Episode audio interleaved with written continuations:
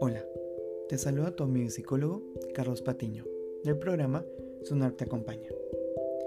En el episodio anterior hablamos acerca de las creencias limitantes, cuál era su significado, y también hablamos acerca de la técnica de reestructuración cognitiva.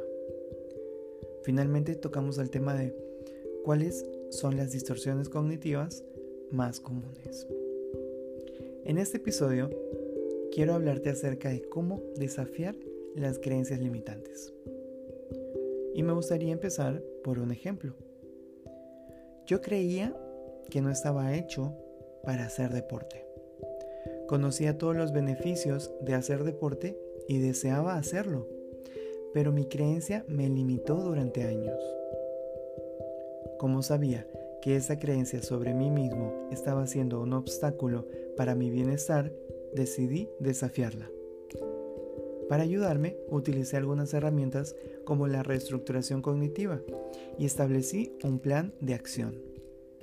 De esta forma, fue como empecé a hacer deporte poco a poco, aumentando gradualmente tanto el tiempo de entrenamiento como la frecuencia. Hoy practico deporte con regularidad y el superar esta creencia ha supuesto en mi vida y en mi autoconcepto un cambio importantísimo. En este sentido, un apoyo externo muy eficaz para conseguir este tipo de objetivos, como por ejemplo a la hora de cambiar los hábitos, ya sea plantearse el hacer deporte o adelgazar, es importante el acompañamiento de un especialista. Te animo a actuar a pesar de tus creencias limitantes. Cuando nos atrevemos a salir de nuestra zona de confort y logramos nuevos objetivos, nos demostramos a nosotros mismos que podemos conseguir aquello que nos proponemos y empezamos a cambiar las creencias limitantes por otras potenciadoras.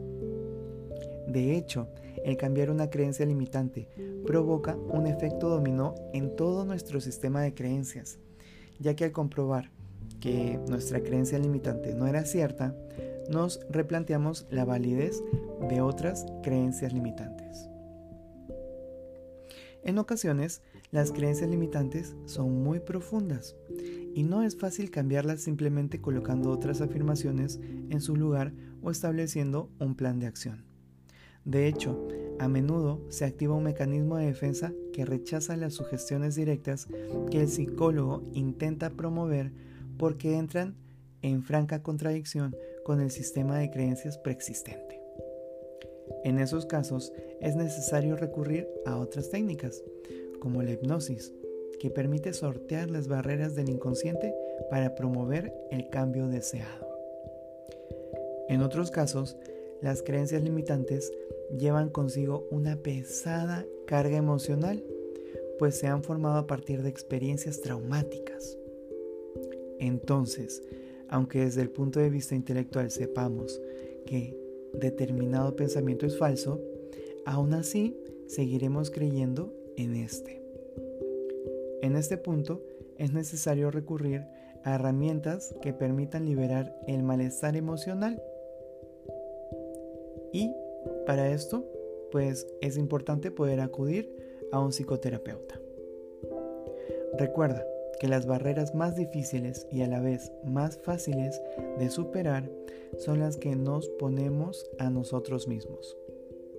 Y quiero cerrar con la frase que decía Henry Ford, si crees que puedes lograrlo, estás en lo cierto. Y si crees que no puedes, también estás en lo cierto.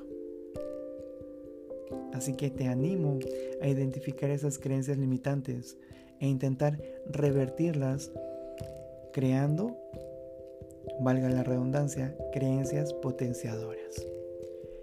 Y si te das cuenta de que esas creencias limitantes están siendo muy complicadas de cambiar, te sugiero que puedas encontrar la ayuda de un especialista, de un psicólogo, de un psicoterapeuta que te pueda guiar en ese aspecto.